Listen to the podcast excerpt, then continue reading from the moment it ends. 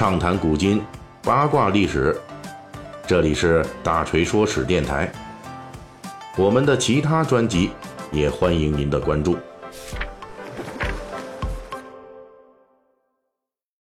好了，节目正式开始之前啊，我们依然要做个小广告啊，请大家打开淘宝 APP，在搜索框输入口令“锤哥发红包”，您就能领到淘宝豪华年货大礼包啊，什么都能买。再重复一遍，您在淘宝 APP 输入口令“锤哥发红包”，就能在里边领到淘宝年货大礼包了。OK，那我们继续讲我们今天的故事啊。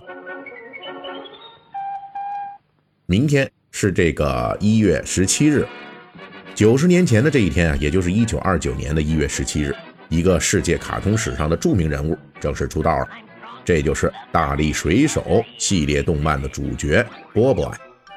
一说起动画片《大力水手》呢，大家恐怕多少都有点印象啊，特别是这个七零后、八零后啊，这个是当时比较主流、比较有名的一个动漫形象。哎，那么就是这个，就是这大力水手啊，他穿着水手服，叼着迷烟斗，然后胳膊呢特别有力量，一吃菠菜就力大无穷。嗯，本期呢，咱们就来聊聊这个大力水手波波。哎，他是作为配角出道，那么又如何成为了历史上著名的？同时，也是特别特别赚钱的这种动漫形象。有关大力水手的故事啊，其实是由他的女朋友奥利弗开启的，也就是呢那个身材高挑，甚至有点忒瘦了，把这长发盘在头上的年轻女性。其实准确来说呢，大力水手波波爱的女朋友奥利弗，她的诞生年龄要比大力水手大十岁。一九一九年，漫画家西格开始在杂志上连载他创作的奥利弗系列漫画故事。奥利弗和他的家人才是这个系列故事的主角这个故事的基调是搞笑的，因为从奥利弗诞生时这个名字开始，他就借用了橄榄油的名字啊，奥利弗。奥利弗的家人也纷纷以其他油的名字来命名的。而在奥利弗作为主角在这个故事里生活了十年之后，一九二九年，这大力水手波波就正式登场了。当时呢，作为一个大配角。彻底的这么一跑龙套的角色，波波初次登场只有一句台词，他当时对奥利弗的哥哥说：“你以为我是一个牛仔吗？”然后呢，这个龙套的发展速度就超过了所有人的想象，大家都很喜欢这个龙套，于是作者开始顺应读者的喜好，开始不断的给这个原本的龙套加戏了。就在第一次出道的1929年8月27日的这个漫画故事中，女主角奥利弗。误吻了大力水手波波爱的脸颊啊！这一吻不要紧，真是一吻定情，一吻定江山啊！龙套波波爱正是在漫画故事中与女主角奥利弗开始了他们漫长的恋爱。一个龙套的逆袭不是这个故事的全部。大力水手波波艾与奥利弗之间的爱情，除了吵闹和撒狗粮之外，还有一个被成功戴绿帽子的可怜人。这是因为在大力水手波波爱登场之前，奥利弗在这个系列漫画中本来是有男朋友的。这个男朋友前夫哥名字叫做汉姆·格里夫，他跟奥利弗同样诞生于1929年。也就是说呢，在大力水手横插一脚之前啊，这位前夫哥已经跟奥利弗谈了十年的恋爱了。那么，这位前夫哥汉姆之所以被大力水手轻松取代啊，最主要的原因啊，是他在漫画的故事中。这性格实在是不太能够讨人喜欢。汉姆呢是一个好吃懒做又异想天开，天天想着暴富的这么一个人。关键呢还不太忠诚，很容易就被其他美女给勾引走了。当然了，汉姆被设计成这样的性格呢，主要是为了在动漫故事中能够用这样的性格来刺激矛盾冲突，从而推动剧情发展。但是当大力水手以精力旺盛、开朗、忠诚，而且富有力量的这么一个形象出现之后，这前夫哥立即就迅速过气儿。随着观众对大力水手的喜爱度直线攀高，曾经与女主角搭戏的前夫哥很快就被作者从奥利弗身边移开了。这一移就是永远永久，再没出现过。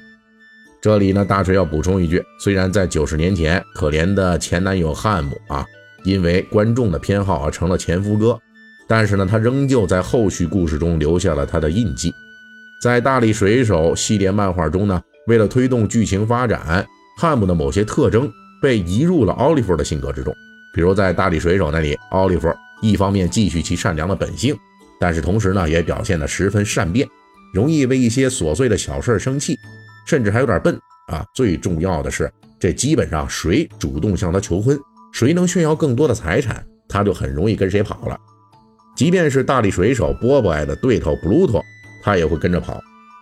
这样呢，才能让大力水手波波捞到机会吃菠菜，然后变成大力士去拯救他。汉姆沦为前夫哥呢，正是大力水手波波在当时从龙套窜升为主角的真实写照。这个大胳膊的水手，在很短的时间里边就拥有了大批的拥趸。一九三零年代。美国动漫史上著名的弗莱舍兄弟将《大力水手》系列漫画改编为电影儿，放映的时候呢，大力水手更晋升为这种最赚钱啊卡通形象之一。那时候，大力水手甚至直接影响到了美国的菠菜销售量。一九三二年，大力水手开始正式出现吃菠菜就变身为大力士的这么一情节，这个情节让全美的菠菜销量随之上涨了百分之三十三。甚至有农场主为感谢大力水手对菠菜销售的推动，而为他专门做了一尊雕像。啊，这个动漫形象的话，其实我建议我们家长可以给家里的孩子看看啊，因为这个绿叶菜啊，往往小朋友都不太爱吃。那么看了这个大力水手的这故事以后呢，我相信啊，很多小孩都会主动去吃菠菜的。嗯，值得一提的是，这大力水手在诞生后的很长时间里，实际上。有多个制作公司、多个漫画家来绘制其故事情节，因此呢，彼此的人物的设定啊、情节呀，乃至是造型啊，都有点差别啊。这个叼烟斗的、不叼烟斗的，呃，都有。然后呢，曾经在历史上出现过的呢，这个有好多种不同的形象。那这也直接导致大力水手的故事结构并不连贯。不过这些五花八门的，甚至是个别的粗制滥造的大力水手，也从侧面反映出呢，当时。这大力水手的受市场欢迎程度非常高，那么这么一个龙套出身的人，会如此的受民众欢迎啊？为什么呢？这就是要从咱们这大力水手的情节和人物设定上来分析了。咱们前面也讲过，当时呢，虽然这大力水手的创作队伍众多，但是它基本特征是一致的啊，就是这个波波爱呢忠诚有力量，不管这对头布鲁托多么强大，这奥利弗多么善变。大力水手，他仍旧是无比忠贞、无比强力。作为一个看起来没受过什么教育、逻辑又简单，但是呢又很机智、很勇敢的水手，他举手投足间都被很多人视为某种美国价值观的延伸。如果说同一时期走红的米老鼠是满足当时美国人的娱乐需求的话，那么大力水手用最简单的力量去解决对头和麻烦，其直接的逻辑也符合了人们另一面的需要。这才是龙套水手变身大力水手的根本原因，波波爱也由此跻身历史上最赚钱的卡通形象之列。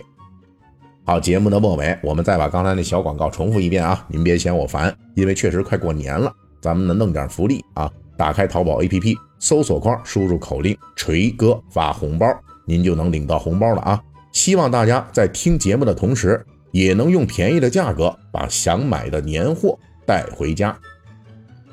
好，感谢上周给我打赏的这些朋友们啊，加建 GB 啊，柳州一起作业，樊立斌，林间中央林总，呃，乐意萨，还有 Cold Wind Blow，爬爬迷，以及最后半支烟九克。好，谢谢你们。